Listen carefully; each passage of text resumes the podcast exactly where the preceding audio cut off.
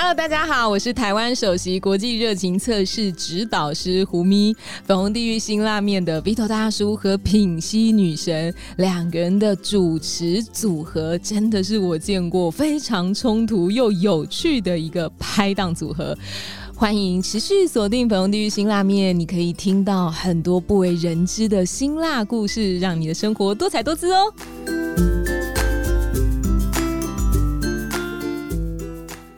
大家好，我是 V 头大叔，我是品溪，欢迎收听今晚的粉红地狱辛辣面。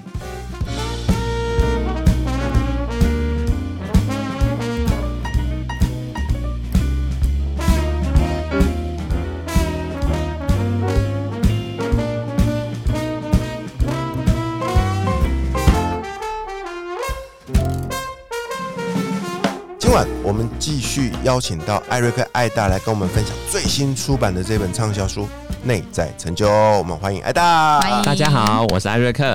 啊，我们上集聊到了关于这个外在成就、内在成就不一样的东西，还有关于内在成就几个重要的发现跟结论啊。这一集啊，我们来继续再聊哦，我们要如何去发现自我的价值与满足，也就是所谓的内在成就。对啊，艾大有提到一个重点哦，就是重点不在成就，在心态。所以想要邀请您跟我们分享，到底怎么样才是关于内在成就最重要的一种心态呢？有，就是一般人啊都会以为成就两个字就是要做出一个结果，嗯，但是我告诉你哦，内在成就它是过程导向。当你在做一件你很想做的事情，然后你常常做了就忘记时间，那个叫心流。在心流状态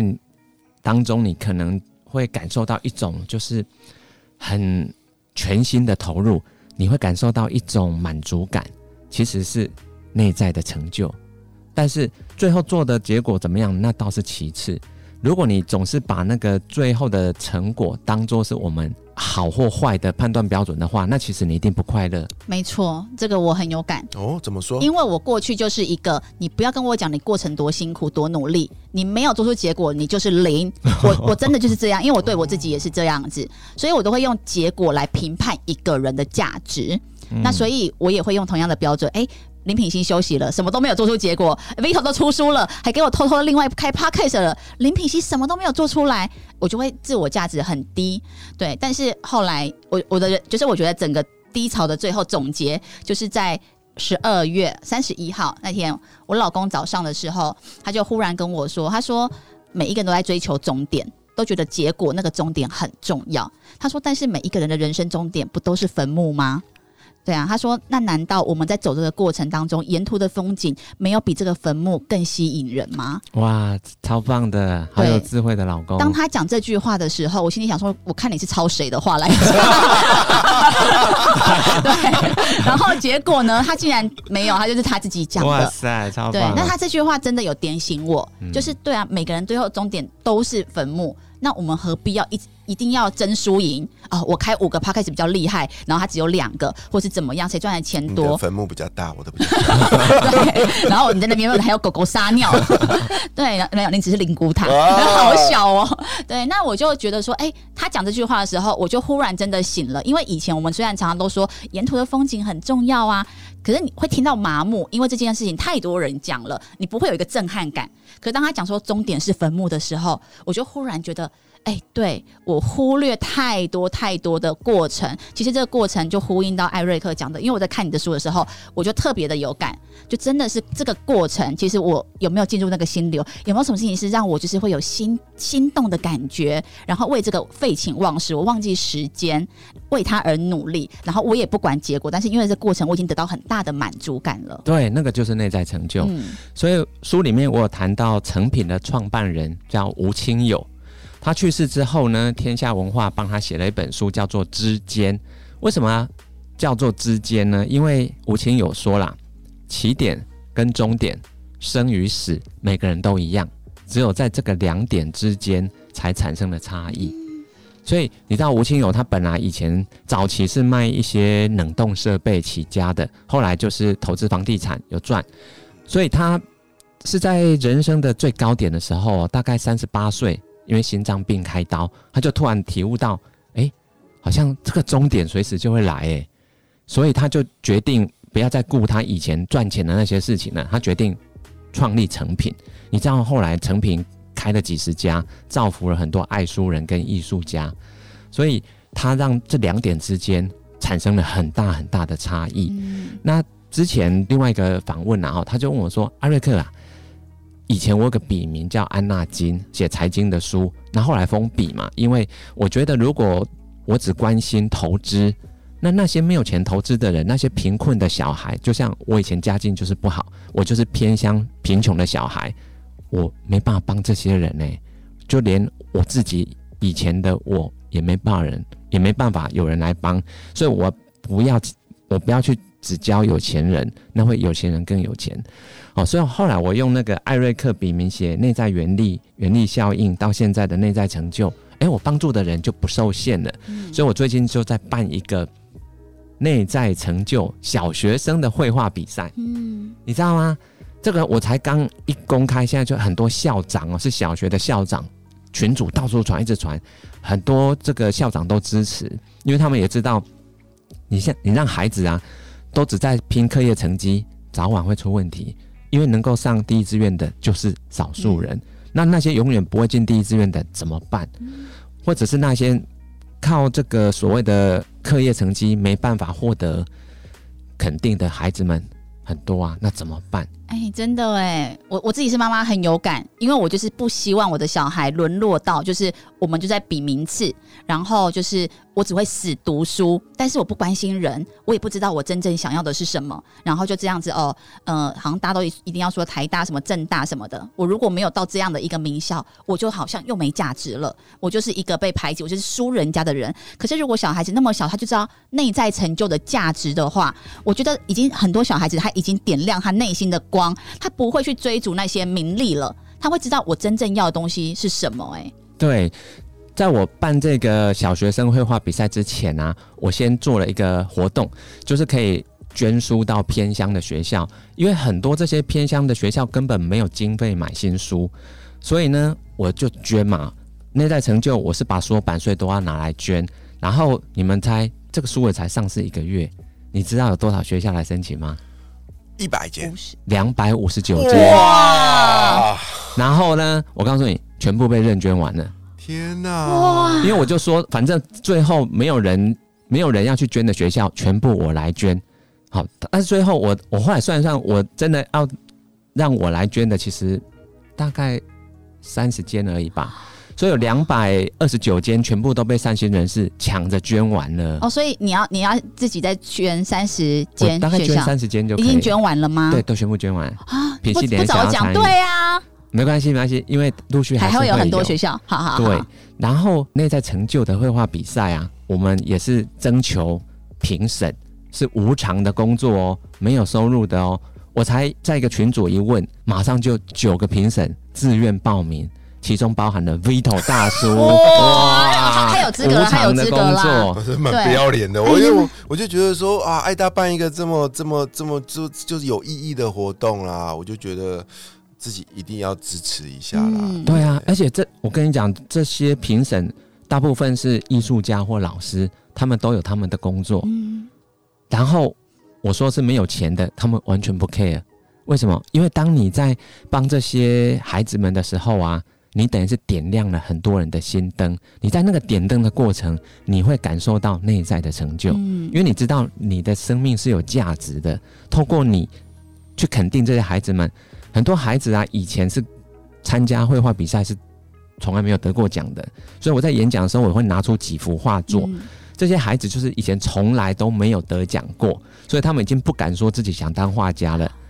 后来他们得到了我的，不管是这个佳作也好，或者前几名也好，他们的爸妈后来都一直帮他多报一些不同的绘画比赛，诶后来就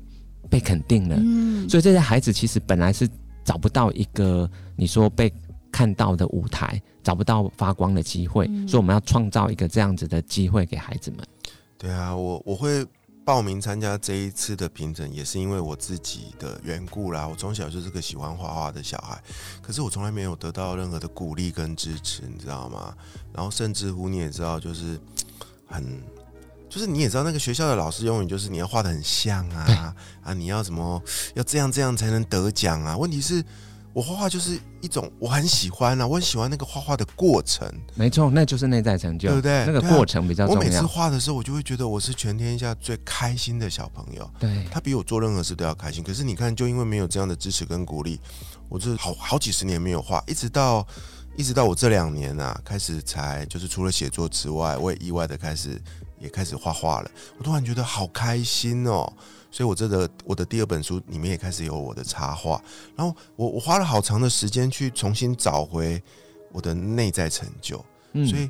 我希望，我希望有一个机会能够鼓励现在的小朋友，能够去拥抱自己，找到心中的那一道光。那道光一直都在，你与生俱来，你就是个艺术家，但是没有人发现，他连他自己都不肯定。嗯所以我相信，透过爱大的这一场的绘画比赛，我们一定可以帮到很多小朋友重新找到自己心中的那一道光。太棒了。嗯，我书里面有谈到啊，很多这个爸妈在教育孩子的时候，其实是以可能上一辈教他们的方式，我们就继承了以前可能嗯三十年前的那些、那个不管教育方法或者是跟孩子沟通的方式。可是现在的世界跟以前很不一样啊，所以当你没有办法让孩子在这个课业上获得肯定的时候，那爸妈怎么办？嗯，所以书里面我就有提到一些可以帮助孩子的方式。我真的觉得啊，这真的是很有意义的一件事。品熙，虽然你画画真的蛮丑的，不过我觉得你画的我跟你讲，就是小时候就是有这种老师这样子来说我，然后我就更不敢画画，真的。所以我鼓励你要不要来参加一下这一场的这个比赛？我说参与，然后我再一次被打击，想说爱大都已经办了这个了，然后我还没得名。哎，对啊，我也很好奇，像你们这个有评审嘛？那有一个比赛就会有名次，嗯有输赢。那如果说没有入选的怎么办？好，我我给你一个，因为现在这个活动还在进行，所以我们哦，不能透露出太不能透露。可多。我可以把以前办过的嗯嗯，给你参考。好，两年前我们办那个内在原力的绘画比赛啊，嗯小学生那一组哦，当时是有小学跟国中嘛。嗯小学组我们选出的佳作，你猜有几份？三十几份。哦，其实参赛的可能才四十几件哦，哦我们就选了三十几件。啊。好，我这个我懂了。你知道但是，但是我们选出来是嗯这些佳作就都可以获得奖品，哦奖品就是这个孩子啊，他想要什么书，我们送给他，哦，好棒哦！对，随他挑，他想看什么都可以。但是，但是真正的前三名不是评审决定，是孩子们自己互相选，哦，从孩子的角度。开始也学会欣赏别人，对，所以小学哦组只能小学组的佳作之间互评，他们自己可以选十幅他们比较喜欢的画，嗯然后到到时候我们就统计看谁得到的票数最多，嗯这样子去产生。哦，我觉得很棒哎，但我觉得可以给 Vito 一个任务，嗯如果说这些佳作呢，就是还可以有一个评审。特别写出说你这幅画哪里与众不同，对，就是为什么可以得佳作的原因，我觉得他会更被肯定。会我觉得这件事情可以让 Vito 来做，他很闲。哇，如果我说真的，如果有有对啊有有这个评审或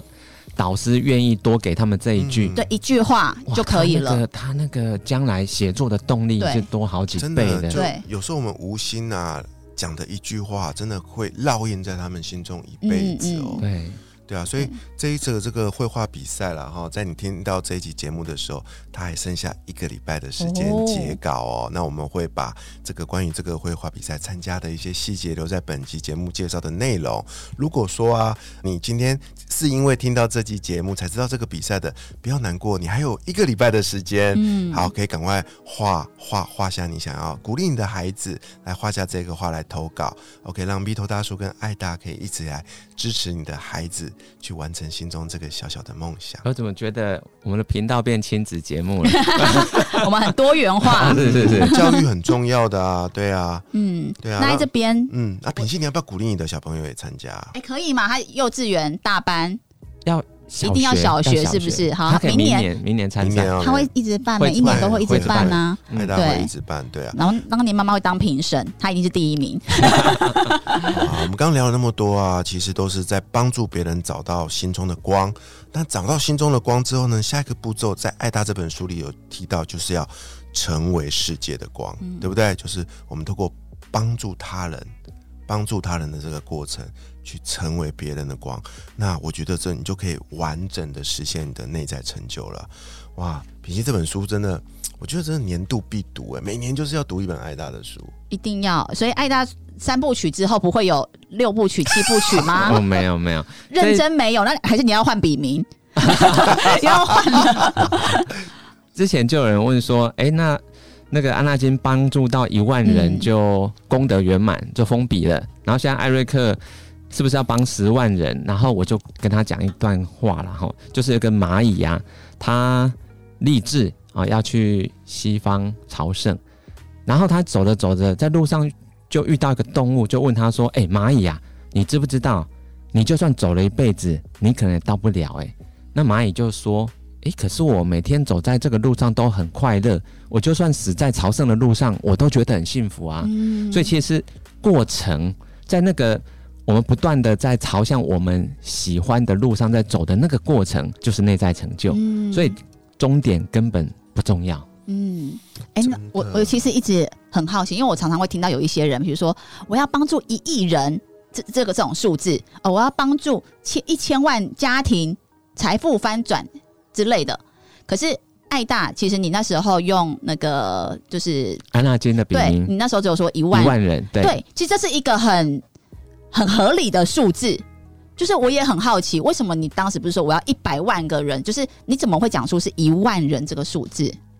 因为我是一个内向高敏人，所以我们估计事情都是比较、呃保守保守，对、哦我们不会高估，但是也代表我可以完成阶段任务的时候，我再来规划下一段旅程。哦所以其实人生是很多段的旅程啦。因为我也知道我不会在那个投资圈待一辈子，嗯嗯因为我我知道能帮助的投资人是有限的，嗯所以太多穷困的人更需要我们了，所以嗯我就放弃了那个笔名。哦，我觉得这也是一个很有智慧的选择啦，哈。对啊，就人生其实有很多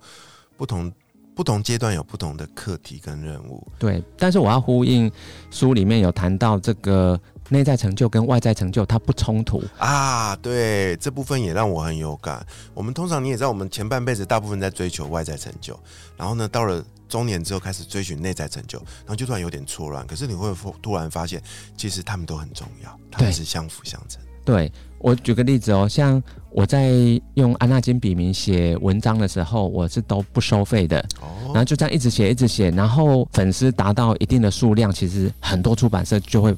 主动来跟你邀约出书，然后我就想说，对哈、有系统的写出一本书，好像可以帮助更多人。结果我第一本安纳金的书叫《高手的养成》，三万本，嗯一年就三万本哦，所以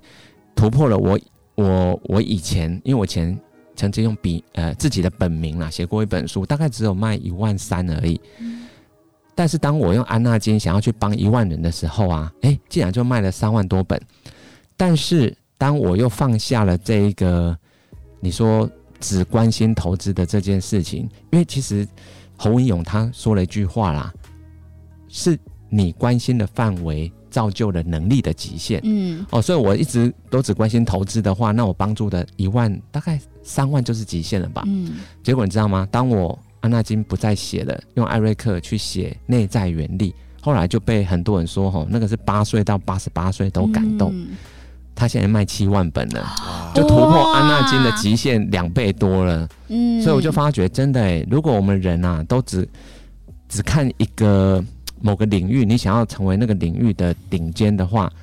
或许你真的可以做得到。可是你把自己框在那个限制里面了，你的外在成就或许有，可是你的内在成就会很可惜，嗯因为你能做的远比那个还要多很多。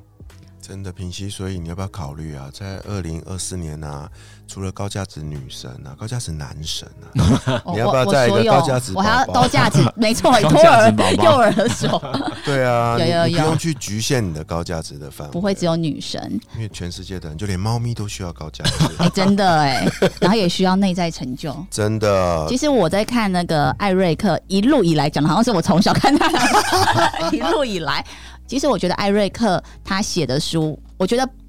最让人感动的不是他写的书的内容哦，其实是他永远都在以身作则。是的，这件事情是会让我觉得说，哇塞，他不是只是说而已。他是真的做，而且在我们可能看不到的地方都做，而且我觉得在里面就是呃，谢文宪也有分享到说，比如说他一场很长的演讲，包含我们两个也有曾经被他介绍过，他永远都是把这个光是让给别人的。然后就透过别人的光，然后再点亮点亮更多的光。就像他里面讲说，他以前觉得我只要有一千个粉丝，然后我就可以赚赚饱了，一就可以赚到三百万。OK，一个人贡献三千块。可是他现在觉得说，没有，我要影响十个很厉害的人，然后让他们再去影响更多的人。其实我觉得这个有颠覆到我自己的一些就是想法哦。以前我也会觉得说，啊，这个人已经有点厉害了，我如果要交给他的话，那他超越我了耶。还有讲说有一个老，就比如说如果是这样的话，就是想法很有限的老师，普通老师，他是用普通是不是？嗯普通来形容，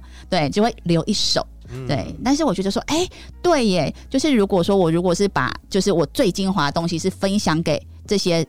有影响力的人，才能够真的去达到上千万人也被影响到。对我书里面提的叫做高徒出名师，对，如果能够造就一个高徒，你自己就会变名师了。嗯而且这个高徒哦，他可以帮你拓展的这个市场是你原本可能甚至没办法达到的，对，因为有可能他比你年轻嘛，嗯，所以就算我们不在了，他可能还在继续传。像我书里面就举那个苏格拉底，嗯大家都听过，没有人读过他的书，因为他一辈子没有写过任何的著作，连文章都没有留下来。是他的徒弟柏拉图写了很多畅销书，然后书里面的主角就是他的师傅苏格拉底，所以是因为高徒让苏格拉底到现在已经传了两千四百年了，我们每个人都在尊敬那个老师，可是关键是他的高徒，嗯，哇，那因为苏格拉底也是帮助别人啊，对，帮助别人，对，是啊，所以你看，做个结论就是内外内外在的成就可以相辅相成，嗯。彼此强化，相互辉映。我觉得这就是这本书真正要传达的一个重点。再次谢谢艾瑞克艾达又来我们节目分享了这么棒、这么多关于我们的内在成就的心法。那也祝福您这一本新书能够继续发挥更大的影响力，造福更多的人。那最后再提醒大家哈，赶快来参加我们这次举办的这个内在原理的绘画比赛。对啊，还来得及哦。那我们来一起帮你的孩子们评选出最棒的一幅作品。谢谢艾达。谢谢，谢。谢，下一集陪我们一起吃辛拉面的来宾会是谁呢？我是鼻头大叔我，是品心女神，我是艾瑞克。粉红地狱辛拉面，我们下期见，拜拜拜